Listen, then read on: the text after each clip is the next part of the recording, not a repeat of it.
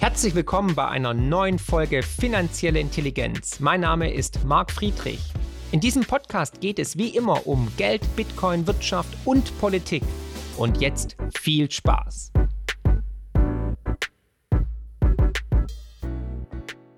Herzlich willkommen zu einer neuen und historischen Folge Marc spricht mit heute Sarah Wagenknecht. Hallo Sarah. Hallo. Heute war wirklich ein historischer Tag. Du hast die neue Partei heute kommuniziert. Wie geht's dir jetzt?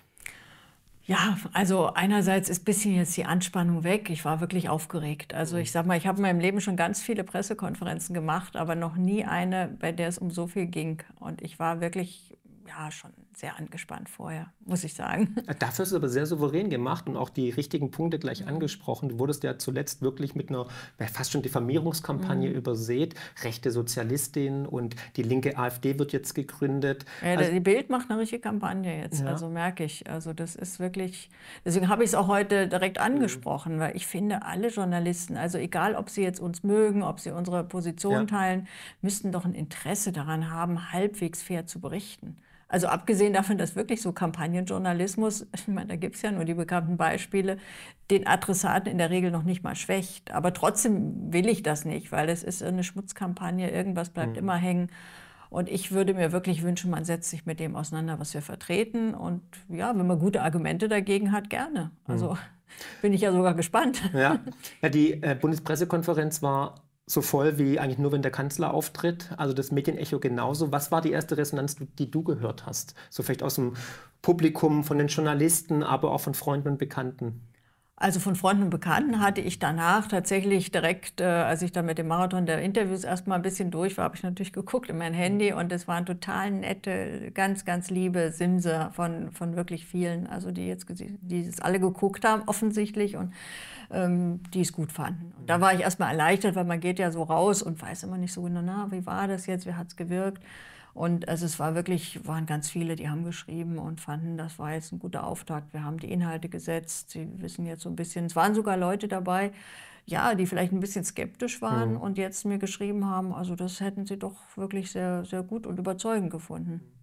Also ich habe gemerkt, dass es ein historischer Moment war, als wir am Flughafen saßen in Stuttgart und dann um 10 Uhr viele ihr Handy gezückt haben und überall lief auf einmal die Bundespressekonferenz. Und da hatte ich richtig Gänsehaut und ich habe auch zu Aaron gesagt, okay, krass, jetzt ist wirklich was Großes in Bewegung geraten. Und du hast es ja auch adressiert, es ist Zeit, in einer Zeit von Akkumulation von Krisen eine neue Politik zu gestalten. Also warum jetzt? Also warum braucht Deutschland eine neue Partei? Weil es so nicht weitergeht. Hm. Und weil ich wirklich denke, wir, unser Land wird nicht wiederzuerkennen sein, wenn sich diese Politik fortsetzt, also in zehn Jahren weil wir haben jetzt so viele Probleme und natürlich ist das nicht alles wegen der Ampel. Also auch die Vorgängerregierungen haben schon keine besonders brillante Politik gemacht, aber jetzt ist es noch mal akuter. Wir haben diese extrem hohen Energiepreise, wir haben ein akutes Problem im Bildungssystem, wir haben hohe Inflation, teilweise wirklich sehr niedrige Einkommen. Viele Leute arbeiten hart, kommen nicht über den Monat. Es gibt unglaubliche Ängste, Ängste bezogen auf die Weltpolitik, wo wir uns ja auch keinen Gefallen tun, dass wir eine Außenministerin haben, die mit erhobenem erhobenem Zeigefinger durch die Welt reist aber natürlich auch Ängste, was ist mit den Industriearbeitsplätzen in Deutschland? Das sind die bestbezahlten Arbeitsplätze. Und wenn ich dann so Grüne höre, die dann sagen, ja, wir brauchen doch Arbeitskräfte überall, so ungefähr, sollen sie doch äh, demnächst, wenn sie jetzt nicht mehr äh, bei Daimler arbeiten, dann sollen sie doch irgendwie äh, eben äh, in der Gaststätte anheuern. Also ich meine, ich bin auch dafür, dass das Gastgewerbe wirklich endlich äh, Personal bekommt und das ist ein echtes Problem. Ja. Aber man kann ja nicht ernsthaft jetzt jemand sagen, der bisher das Gehalt eines Industriearbeitsplätzes Industriebeschäftigten hat, äh, dass er jetzt irgendwie für die Hälfte des Lohns weiterarbeiten soll. Das ist ja für den ein, ein massiver sozialer Absturz. Und es ist natürlich auch noch, wenn die Industrie weggeht, dann geht ja irgendwann alles andere auch kaputt. Ja. Also die Illusion, wir haben dann tolle Restaurants und Friseur und also überall ist dann das Fachkräfteproblem gelöst, weil es so viele arbeitslose Industriearbeiter gibt. Nein, wo die Industrie weg ist, geht alles kaputt, weil die Leute keine Kaufkraft mehr haben. Also das ist der Kern unseres Wohlstands mhm. und den müssen wir unbedingt erhalten. Mhm. Jetzt gab es ja auch eine Kritik oder vielmehr eine Diffamierungskampagne auch wieder von der Bild, die gesagt hat, über das Staatswirtschaft ähm, vorantreiben möchten, also Planwirtschaft, was ja offensichtlich eine Lüge war. Ähm, was ist denn dein Plan für die Wirtschaft? Weil du bist ja Ökonomin, du kennst dich ja wirklich aus. Also was planst du für Deutschland, dass wir in fünf oder in zehn Jahren besser dastehen als aktuell? Ja, sicher keine Planwirtschaft, aber ein bisschen mehr Plan in der Wirtschaftspolitik, das fände ich schon ganz sinnvoll. Und ich finde, also aktuell geht es erstmal darum, die Energiepreise müssen wieder runter. Das ist einfach kurzfristig ganz dringend notwendig, weil bei dem jetzigen Preisniveau werden wir erhebliche Teile unserer ja. Industrie verlieren. Die können nicht mehr wettbewerbsfähig produzieren. So, und dann kann man sich angucken, was ist da möglich. Na, so viele Möglichkeiten gibt es nicht. Also die Vorstellung, dass wir jetzt alle äh, sozusagen noch mehr Windräder in die Landschaft stellen und noch mehr Solarpaneele und was machen wir, wenn die Sonne nicht scheint und der Wind nicht weht. Also wir brauchen die sogenannte Grundlast beim Strom, wir brauchen auch das Gas, auch in der Industrie wird das Gas ja als Rohstoff gebraucht und das muss bezahlbar sein. Und die Ampel hat keine Idee, welche Alternative es da gibt äh, zum russischen Öl und Gas. Und äh, mhm. äh, muss ich ehrlich sagen, ich habe die Idee kurzfristig auch nicht. Langfristig gibt es garantiert neue Technologien. Wir müssen auch gucken, dass wir solche Technologien in Deutschland wieder weiterentwickeln. Ich meine, früher wurde vieles in Deutschland entwickelt. Wir, hier waren die Ansätze auch für andere Reaktortechnologien. Es waren Ansätze, äh, auch Solartechnologie war mal in Deutschland führend. Alles ist weg. Also sowas müssen wir wieder entwickeln für die Zukunft. Aber kurzfristig sehe ich nicht, wie wir ohne russische Energie auskommen. Und die Heuchelei ist ja auch, ich meine, jetzt, äh, wir beziehen ja immer noch russisches Öl und Gas. Wir beziehen das Öl nur über Indien, schön teuer. Umgelabelt. Ja. Und äh, umgelabelt und wir beziehen das Gas über Belgien. Mhm. Also nämlich als Flüssiggas. Ne? Und also die Logik kann mir keiner erklären. Und andere Regierungen sind ja auch nicht so dumm, diese Sanktionen so umzusetzen, wie wir das machen. Mhm. Keine. Also andere Regierungen, also andere europäische Länder beziehen heute mehr russisches Gas als früher. Die USA hat ihre Uraneinfuhren aus Russland fast verdoppelt. Ja. Also das heißt, wir sind die Dummen, die unsere Wirtschaft kaputt machen. Also billige Energie ist ganz wichtig. Zweiter wichtiger Punkt, wir müssen etwas tun, damit nicht auf immer mehr Märkten der Wettbewerb kaputt geht. Wir haben wirklich viele Märkte, die sehr, sehr stark von einigen wenigen Unternehmen dominiert werden. Und das bedeutet für die Zulieferer, für die Nachfrager große Nachteile, nämlich äh, sie kommen unter Druck, sie müssen sich Preisdiktaten beugen und für die Innovationsfähigkeit einer Wirtschaft ist das ein extremes Problem. Also wir, eine Marktwirtschaft kann nur funktionieren, wenn die Märkte funktionieren. Das heißt, wir müssen gucken, da wo Marktmacht so groß wird, äh, wie man Unternehmen entflechtet oder wie man auch verhindert, dass zum Beispiel also äh, Unternehmen wie BlackRock sich an zig Unternehmen gleichzeitig beteiligen und dadurch natürlich gar kein Interesse mehr haben, dass die in einem wirklichen Wettbewerb stehen. Also dieser BlackRock-Kapitalismus hat ja nichts mehr mit einer funktionierenden Marktwirtschaft zu tun. Oder wir haben diese riesigen Digitalkonzerne die ja auch, ich meine, die sind der Markt, die haben aber, die, die konkurrieren nicht mehr auf Märkten, weil sie gar keine Konkurrenz haben. Hier bin ich unbedingt dafür, erstens europäische Lösungen, Lösungen ohne diese Datenüberwachung, mhm. aber auch Lösungen, die gezügelt sind, also die nicht äh, so äh, ihre Macht ausüben, um ihre eigene Rendite nach oben zu bringen, weil das ist für alle anderen ein Problem. Also wer kann denn gegen Amazon an? Alle Händler müssen sich den Konditionen beugen. Und bei anderen ist es genauso. Also sich darum zu kümmern, dass Märkte wieder funktionieren. Nicht zuzulassen, dass sich Macht so konzentriert. Diese uralte Idee des Ordoliberalismus. Marktmacht kann man nicht kontrollieren. Man muss verhindern, dass sie zu sehr sich konzentriert, zu sehr entsteht. Das ist ja Walter Eugens zentrale ja. These gewesen und ich finde, die ist absolut richtig. Mhm. Und wir haben immer solche Wellenbewegungen. Also äh, die Wirtschaftsordnung, die wir haben, hat immer wieder dazu geführt, dass es zu mächtige Unternehmen gab. Und das waren dann immer die Phasen, in denen auch relativ wenig Innovation war, wo es auch wirtschaftlich eher stagnierte, wo die Produktivität wenig stieg. Und dann wurde das irgendwann entflochten. Und dann florierte wieder der Wettbewerb und dann ging es wieder aufwärts. Und deswegen ärgert mich furchtbar, dass wir seit Jahren eine Politik haben, die vor allem die Großen begünstigt, auch viele Regeln, die gesetzt werden. Große Konzerne haben ganze Abteilungen, die sich durchaus mit nichts anderem befassen als diesen ganzen Regelungswust, den es da auch von Europa gibt, also grüne Taxonomie und was es alles gibt. Äh, das alles irgendwie zu äh, abzuarbeiten. Ja. Aber kleine und mittlere Unternehmen können das Geht gar nicht. nicht. Das mhm. heißt, die werden dadurch natürlich an den Rand gedrängt. Die können da dann nicht mithalten. Also wir brauchen eine eine Wirtschaftspolitik pro Mittelstand, für Hidden Champions in Deutschland, für Zukunftstechnologien made in Germany. Wir werden immer mehr abgehängt in der Frage. Mhm. Und ja, und diese verrückte Ampel äh, hat überhaupt keine Ideen mhm. dazu, meines mhm. Erachtens. Jetzt haben wir die ersten Umfragen gesehen. Also es gab, glaube ich, zwischen 20 und 27 Prozent. Was macht das mit dir? Macht es dich irgendwie euphorisch oder sagst du, um Gottes Willen, ich bin demütig, ich bin froh, wenn ich fünf bekomme oder wie ist das?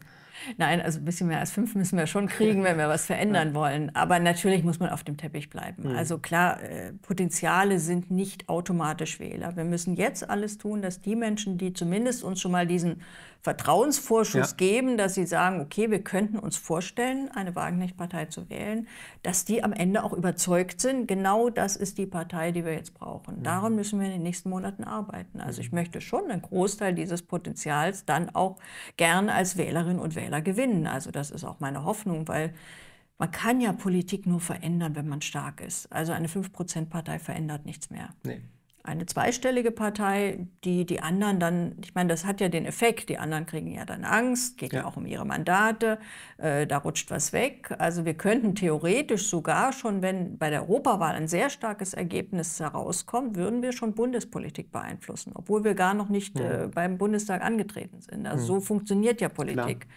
Und das müssen wir erreichen. Oder mhm. das hoffe ich. Dafür haben wir es gegründet. Sonst, ja. sonst wäre die wahnsinnige Kraftanstrengung, hätte sich nicht gelohnt. Ja.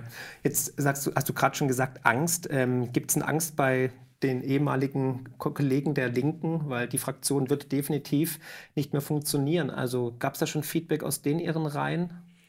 Na gut, das ist, ich meine, ich bedauere das, dass mhm. es zu dem Punkt gekommen ist. Und für die Mitarbeiter der Fraktion ist das natürlich jetzt ähm, ein Problem. Also, wobei man sagen muss, es werden ja nicht alle ihren Job verlieren. Es wird ja wahrscheinlich, hoffe ich, zwei Gruppen geben. Mhm. Also wir werden ja auch anstreben, eine, Gru eine Gruppe zu werden. Das ist ja ein Status im Bundestag, den man dann bekommt mit auch gewissen Mitteln für Beschäftigte.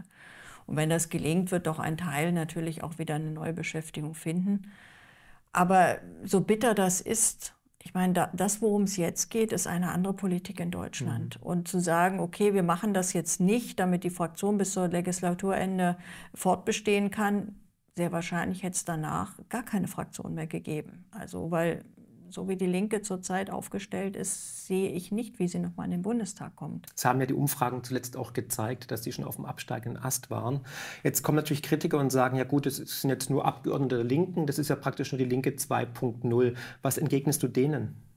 Erstens stimmt das nicht. Also wir haben ja zum Beispiel wirklich einen tollen Mitstreiter mit Ralf Suikat. Ich finde das großartig, mhm. wie er sich bei uns engagiert, auch was er einbringt, seine Erfahrung als Unternehmer, seine Sichtweise natürlich auch, die nochmal eine sehr spezielle ist. Aber er ist ja nicht der Einzige. Also diejenigen, die sich bei uns melden, das sind ganz viele dabei, die entweder aus anderen Parteien kommen, aus der SPD in erheblicher Zahl, sind auch einige dabei, die waren früher bei den Grünen. Es sind sogar Leute, die sagen, also weiß nicht, ob sie Mitglied waren, aber die zumindest die CDU oder CSU gewählt haben, auch FDP. Also wir haben ja doch den Zuspruch, den wir zurzeit bekommen, aus einem sehr breiten Spektrum.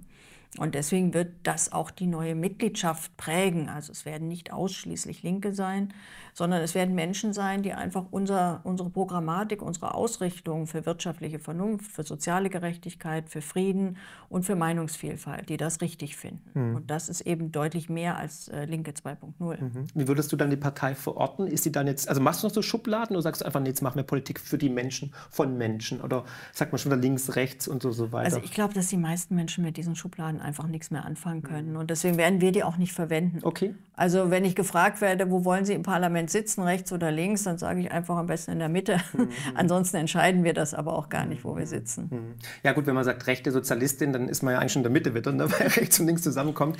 Ja, okay, also das ist schon ganz interessant. Jetzt sehen wir natürlich auch, dass die Zustimmung ist sehr groß. Also viele, die vielleicht ganz anders verortet sind in ihrer Gesinnung, sagen tatsächlich, eine Sache Wagenknecht kann ich mir vorstellen. Also die Bild hat ja eine Umfrage gestartet, 27 Prozent. Da mhm. ist, glaube ich, einem schon äh, teilweise äh, der, der Löffel aus der Hand gefallen, vor allem bei den etablierten Parteien. Aber die Menschen Menschen sind anscheinend müde. Also die etablierten Parteien verlieren immer mehr an Zuspruch. Die Ampel ist jetzt, glaube ich, noch bei 30 oder 34 Prozent. Also eigentlich wäre es Zeit für Neuwahlen.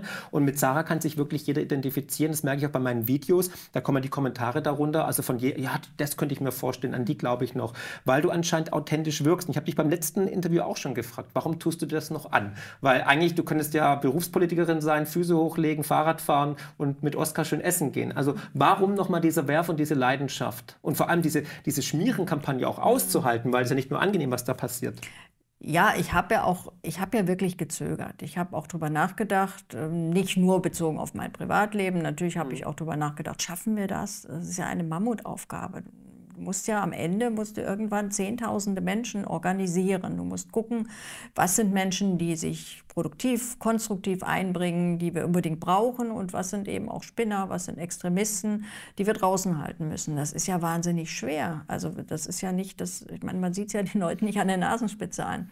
Und äh, natürlich habe ich mich auch für mich selbst gefragt, will ich für die nächsten Jahre meines Lebens diese, diese Kraftanstrengung äh, haben? Weil es ist ja klar, ich meine, wenn ich jetzt äh, heute den Tag hinter mir habe, gut, dann lege ich vielleicht mal einen halben Tag die Füße hoch. Aber es wird ja jetzt in den nächsten Monaten keine Ruhe einkehren, sondern das wird ja jetzt mindestens bis zur Bundestagswahl eine absolute Anspann Anspannung und eine extrem anstrengende Zeit sein. Und äh, gut, wenn der Bundestag dann erstmal, wenn wir gut eingezogen sind, haben wir dann den ersten richtigen Erfolg, aber dann geht es weiter. Also ja. es ist ja schon so, dass das sehr, sehr kräftezehrend ist. Mhm. Und ich habe es eigentlich wirklich nur gemacht, weil ich das Gefühl habe, es ist so dringend notwendig mhm. und ich möchte mir nicht später mal sagen müssen, wenn ich mich dann im Spiegel angucke, irgendwann, wenn ich mal alt bin, ja, da war mal ein Zeitfenster, da wäre es auf mich angekommen. Und ich habe es aus Bequemlichkeit, vielleicht auch aus Ängstlichkeit nicht gemacht. Und ich glaube, dass ich jetzt ähm, schon etwas dazu beitragen kann, dass eine solche neue Kraft sich etabliert. Und ich möchte es dann auf jeden Fall auch versucht haben. Mhm. Ja. ja, wir werden sehen auf jeden Fall. Die Zustimmung ist definitiv da. Ich habe jetzt schon gehört, dass gleich nach der Bundespressekonferenz die Spenden reichlich geflossen sind. Auch, glaube ich, Anmeldungen oder Leute, die sich bereit erklärt haben, euch zu unterstützen, euch zu helfen. Gibt es da schon die ersten Zahlen? Wie viele seid ihr? Wie viel wollt ihr sein? Also wie viel Geld ist geflossen? Also ich konnte jetzt, weil ich ja. jetzt ein Interview nach dem glaube nächsten ich, ja. hatte, noch gar nicht so richtig gucken. Also ich weiß, dass direkt in den ersten Stunden, glaube ich, schon 40.000 Euro wow. eingegangen mhm. sind. Also das ist super. Was ich vor allem wirklich beeindruckend finde, da waren auch viele äh, sogenannte Kleinspenden, also 5 Euro. Mhm. Und da sage ich mir, das sind mit Sicherheit Menschen, die müssen mit jedem Euro rechnen. Und das tut denen richtig weh und sie machen es trotzdem. Und das beeindruckt mich. Also das ist, äh, finde ich, einfach großartig, wenn man dann solche Unterstützung bekommt. Und klar, wir, wir brauchen Geld. Also mhm. weil immer gesagt wird, ja, ihr habt doch eure Diäten und so. Natürlich geben wir auch eigenes Geld. Aber äh, ein Wahlkampf, das sind, da reden wir über Millionen. Mhm. Und eine Partei aufbauen, äh, alleine den Gründungsparteitag, viele andere Dinge. Wir versuchen schon relativ sparsam ranzugehen, aber das kostet ganz viel Geld. Also ohne viel Geld kann man leider auch keine Politik machen. Wir werden nicht von den DAX-Konzernen große äh, Schecks rübergereicht kriegen, glaube ich. Ich denke, dass wir vielleicht schon von mittelständischen Unternehmern, also ist zumindest auch die Reaktion, die ich bekommen habe, da vielleicht auch Unterstützung bekommen. Also das brauchen wir auch. Aber ja, Geld brauchen wir wirklich dringend, um eben auch so einen ersten Parteiapparat aufzubauen. Viele andere Dinge. Mhm. Wie wollt ihr euch davor schützen, dass euch das System nicht inhaliert? Weil oftmals kommen ja neue Parteien sehr euphorisch und voller Idealismus nach vorne. Die Grünen waren so und irgendwann sind sie dann halt auch normale Parteien und vielleicht auch dann mit Berufspolitikern durchseht, die nur an die eigene Karriere denken. Wie willst du das Bündnis Sarah Wagenknecht davor schützen, vor allem wenn du dann vielleicht nicht mehr dabei sein solltest?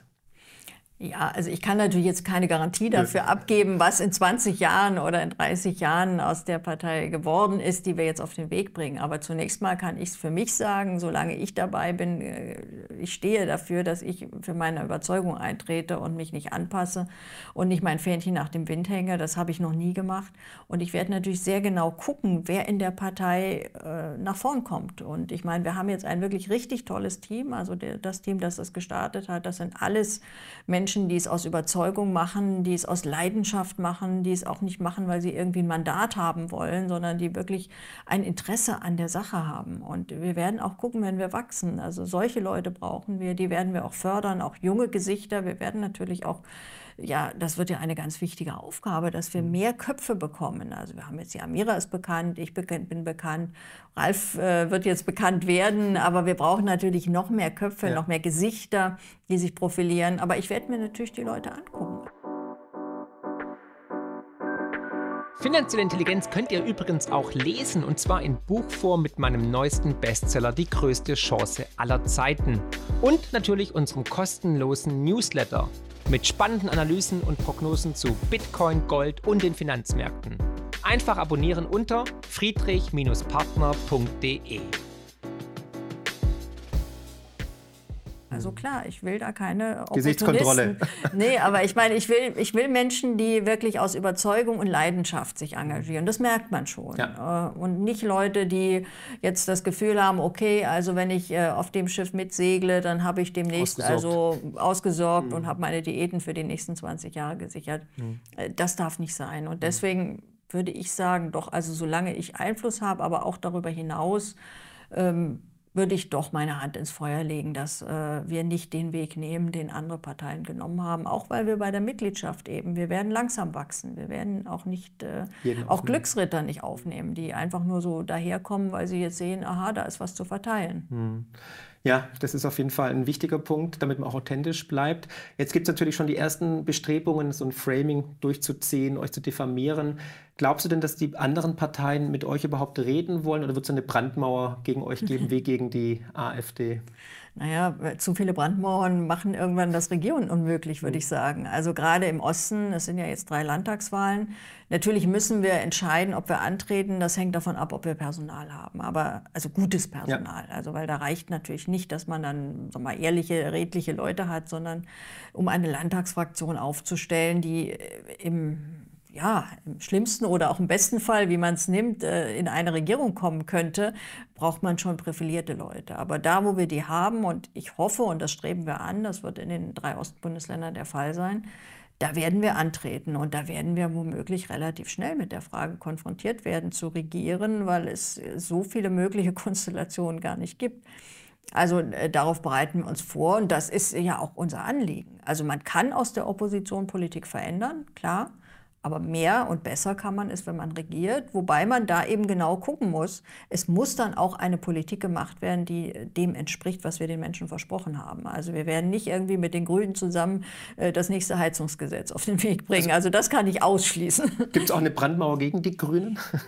Ach naja, gegen die Grünen braucht man keine Brandmauer. Mhm. Aber es gibt so wenig Übereinstimmungen, mhm. Äh, dass ich also eine Regierungskoalition mit den Grünen äh, für extrem unwahrscheinlich halte. Mit welcher Partei kannst du denn vorstellen? Also ich glaube, mit der SPD gibt es äh, relativ gute Überschneidungen. Ähm, wenn die SPD sich wieder auf das besinnt, was sie mal war. Ich meine, das ist ja auch bei der SPD schwierig. Die mhm. hat ja auch ihren Wokenflügel und äh, mhm. teilweise wirklich abenteuerlichen Unsinn, äh, was sie da vertritt. Also mit Frau Esken, na gut, muss ich nicht drüber nachdenken, aber wird es vielleicht schwierig. Aber es gibt ja auch vernünftige Leute in der SPD. Also das könnte durchaus denkbar sein.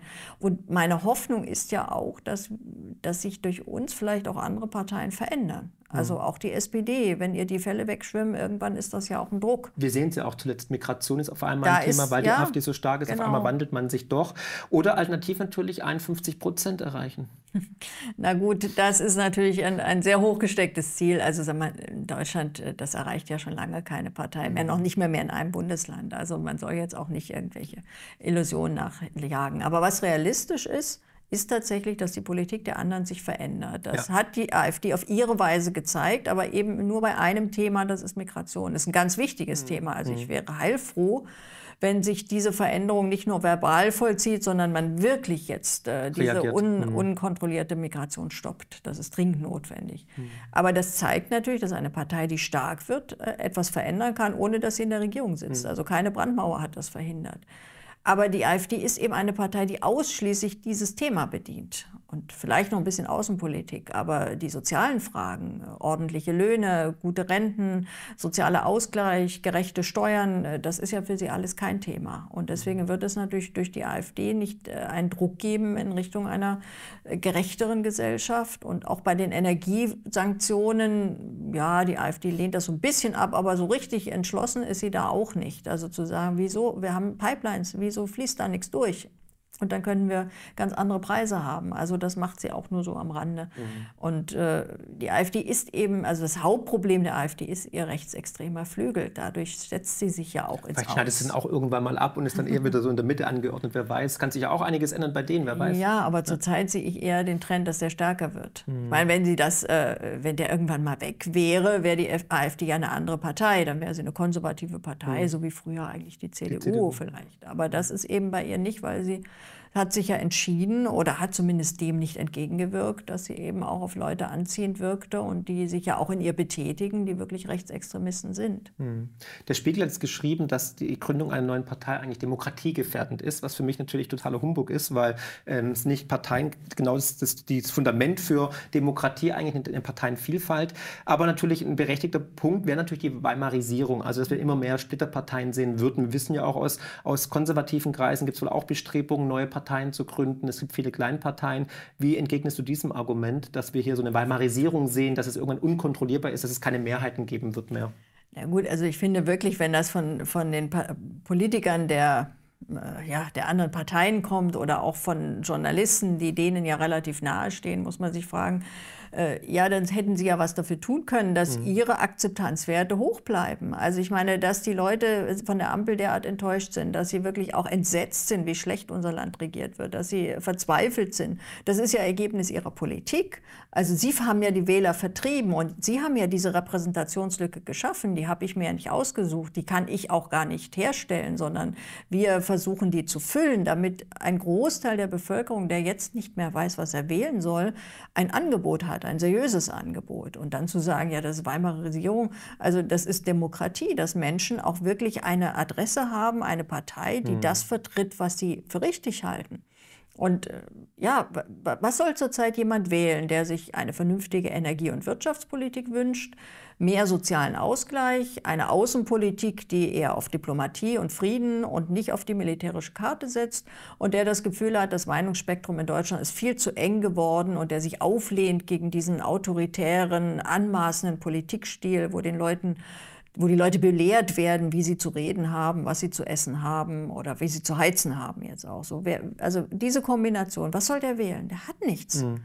Und äh, genau das wollen wir aber abdecken. Und deswegen glaube ich, wenn man Parallelen zu Weimar zieht, dann sehe ich eine andere Parallele. Also ohne diese extreme Wirtschaftskrise, ohne die Massenarbeitslosigkeit wären die Nazis nie an die Macht gekommen.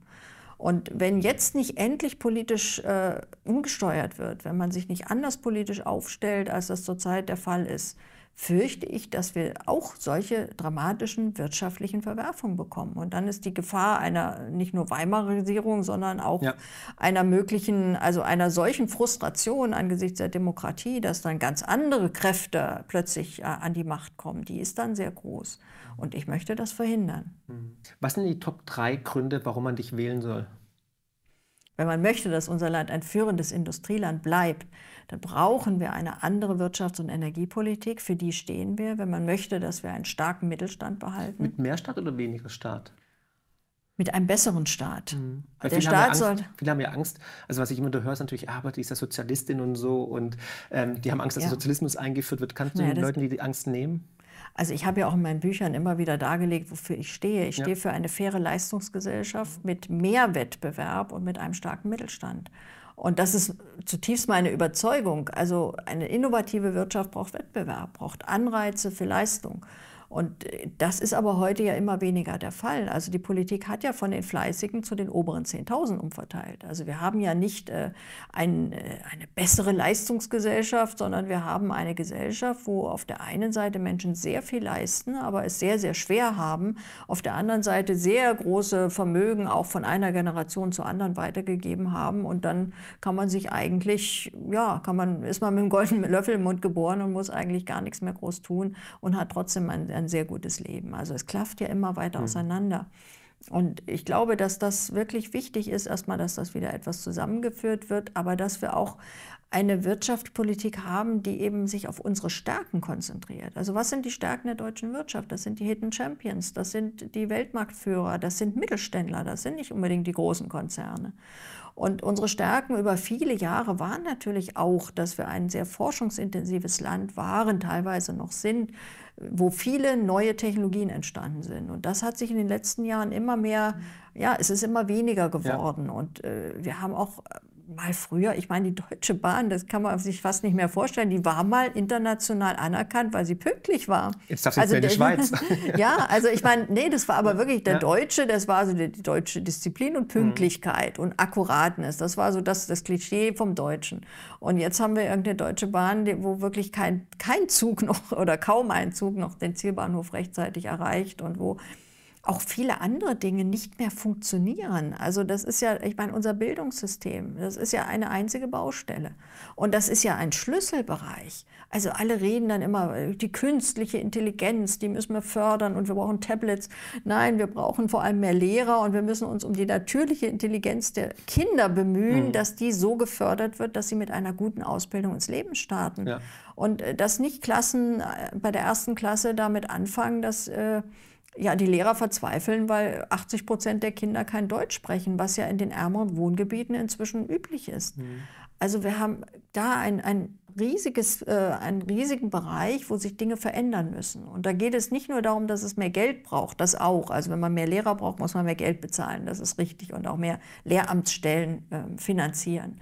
Aber es geht ja auch um die Bildungsinhalte. Es geht darum, dass ein Land wie Deutschland sich nicht 16 verschiedene äh, Lehrpläne leisten kann, dass das völlig destruktiv ist. Und es geht natürlich auch darum, wie in der Schule also dabei Dinge gelehrt werden. Also es gibt jetzt so spinnerte Bildungsideen, da lernt man nicht mhm. richtig schreiben und rechnen. Mhm. Und äh, am Ende können es die Kinder dann auch nicht oder die Jugendlichen. Ich meine, die Studien dazu sind ja eindeutig. Und dann haben wir ein Fachkräfteproblem. Mhm.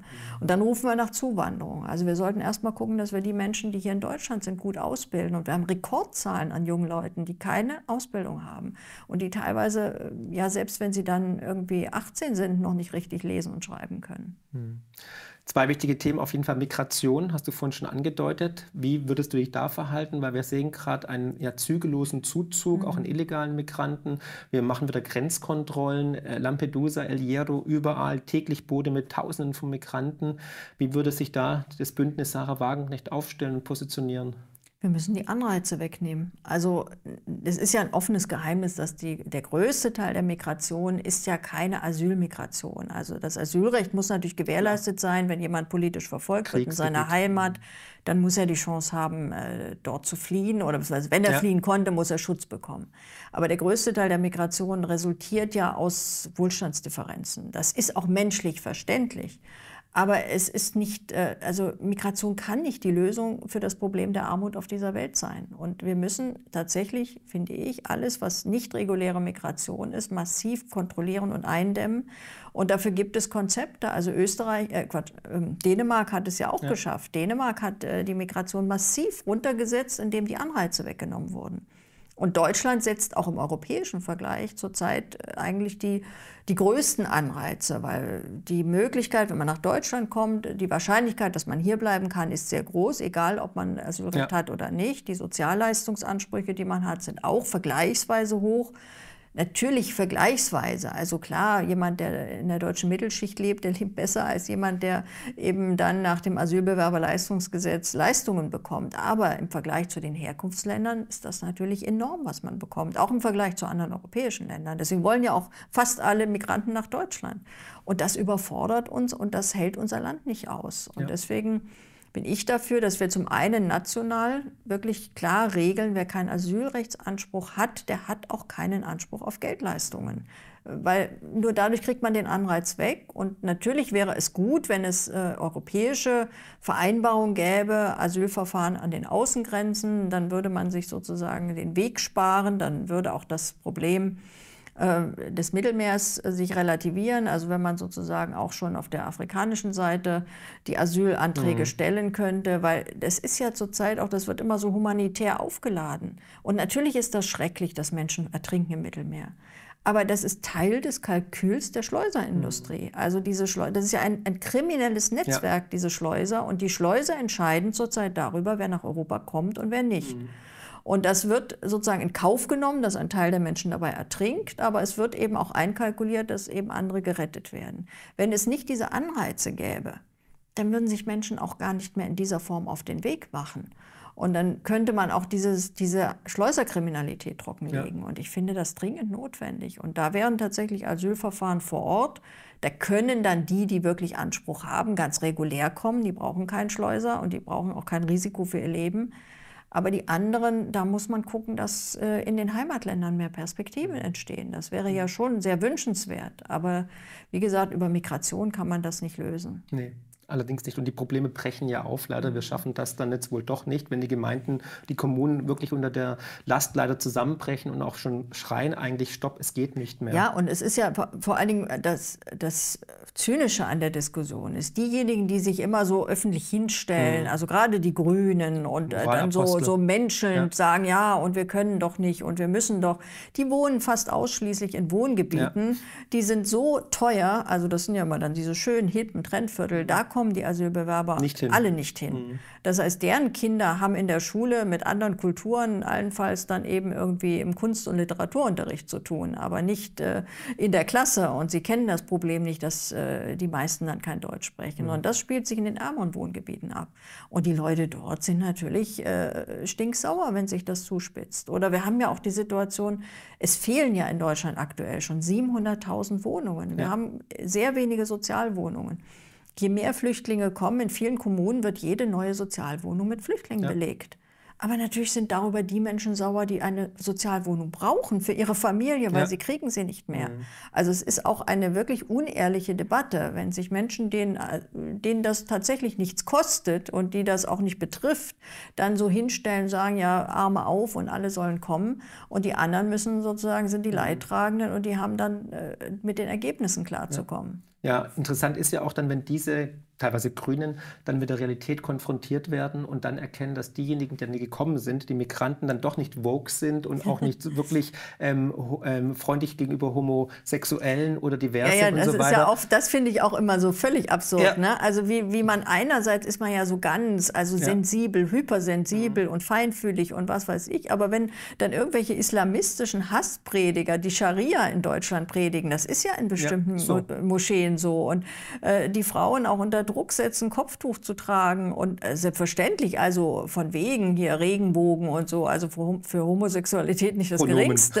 Verständnis haben ja. und wahrscheinlich auch keine Debatte über Pronomen führen nee. wollen, äh, dann ist das irgendwie, dann wird das, äh, ja, wir müssen ja tolerant sein. Also nein, also ich finde, da muss man, da hört auch die Toleranz dann auf. Mhm. Die Deutsche Bahn, hast du vorhin schon erwähnt, ist, ein Ries es ist eine Katastrophe eigentlich. Es ist ein Riesenproblemfall. Es wird immer schlechter. Ähm, wir sehen einfach, der Staat, die Politik ist ein schlechter Unternehmer. Würdest du das ändern? Würdest du die Deutsche Bahn privatisieren oder würdest du die reformieren? Also ich glaube, dass sich nichts dadurch verbessert, dass wir die privatisieren, sondern die Probleme, die wir jetzt bei der Deutschen Bahn sehen, sind Probleme, die daraus resultieren, dass sie plötzlich wie ein renditeorientierter Konzern geführt wird, aber dafür nicht äh, geeignet ist.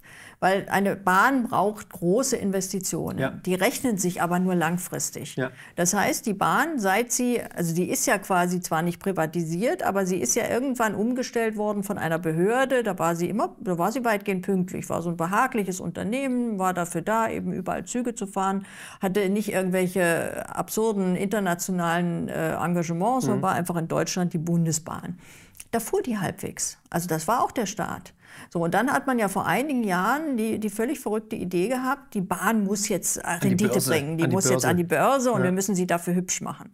Und was hat man gemacht? Man hat die, die Investitionen massiv mhm. gestrichen, richtig runtergedimmt, Strecken, Strecken, Strecken stillgelegt, Weichen reduziert, Personal reduziert und dadurch ist ja jetzt dieses Desaster entstanden, ja. weil manchmal, also viele Verspätungen kommen zum Beispiel daher, dass es keine Ausweichstrecken gibt. Also wenn ein Zug da steht, dann stehen auch alle anderen. Ja. Das Personal knapp bemessen ist. Also wenn ein Lokführer krank wird, dann hat man keinen Ersatz, also hat man schon wieder ein Problem. Und äh, so hat man natürlich diese mhm. Bahn so kaputt gemacht. Die Schweizer Bahn ist ja auch eine Staatsbahn. Und die ist wirklich äh, auf die Minute pünktlich. Top. Also, die Deutschen dürfen nicht mehr in die Schweiz fahren. also es gibt Bereiche, ich will jetzt nicht sagen, äh, sag mal, es gibt Bereiche, wo eine kommerzielle Wirtschaft auch mit äh, der Orientierung auf Gewinn äh, eine sinnvolle Variante ist. Da, wo Wettbewerb funktioniert. Die Bahn hat ja keinen Wettbewerb. Also das ist ja nicht ernsthaft. Und da, wo es auch nicht so primär um ganz große und langfristige Investitionen geht, da ist, sag mal, da ist privatwirtschaftliches Engagement natürlich jedem staatlichen Engagement überlegen. Aber in Bereichen wie der Bahn, aber auch in vielen anderen, die so mehr mit Infrastruktur zu tun haben, da ist das ein falscher Anreiz. Ja. So wie ja auch bei Krankenhäusern. Also seit Krankenhäuser irgendwie auch äh, Gewinn machen müssen, äh, werden ja Kranke nicht mehr danach behandelt, was ist gut für sie, sondern wie kann man den größtmöglichen Profit mit ihnen machen. Das ist verheerend. Ja. Und in solchen Bereichen hat äh, Privatisierung eigentlich nichts zu suchen. Hattest du heute irgendwann mal so das Gefühl, wow, jetzt habe ich Gänsehaut, es war die richtige Entscheidung, das zu machen. Das ist jetzt ein magischer Moment eigentlich. Oder wir erleben gerade Historisches. Also Gänsehaut hatte ich, als wir da auf die Pressekonferenz gegangen sind, als ich dann gesehen habe, wie da auch, wie, ja, wie groß das Interesse ist. Und ja, ich bin überzeugt, es ist die richtige Entscheidung. Und ich glaube, wir schaffen das. Also wir werden eine Partei auf den Weg bringen, die dieses Land verändert, und zwar zum Guten verändert. Und das ist dringend notwendig. Absolut. Und wir werden das natürlich begleiten und beobachten. Das ist ich bin super. wirklich gespannt. Ich wünsche dir alles Gute, viel Erfolg. Dankeschön. Und toi, toi, toi. Danke.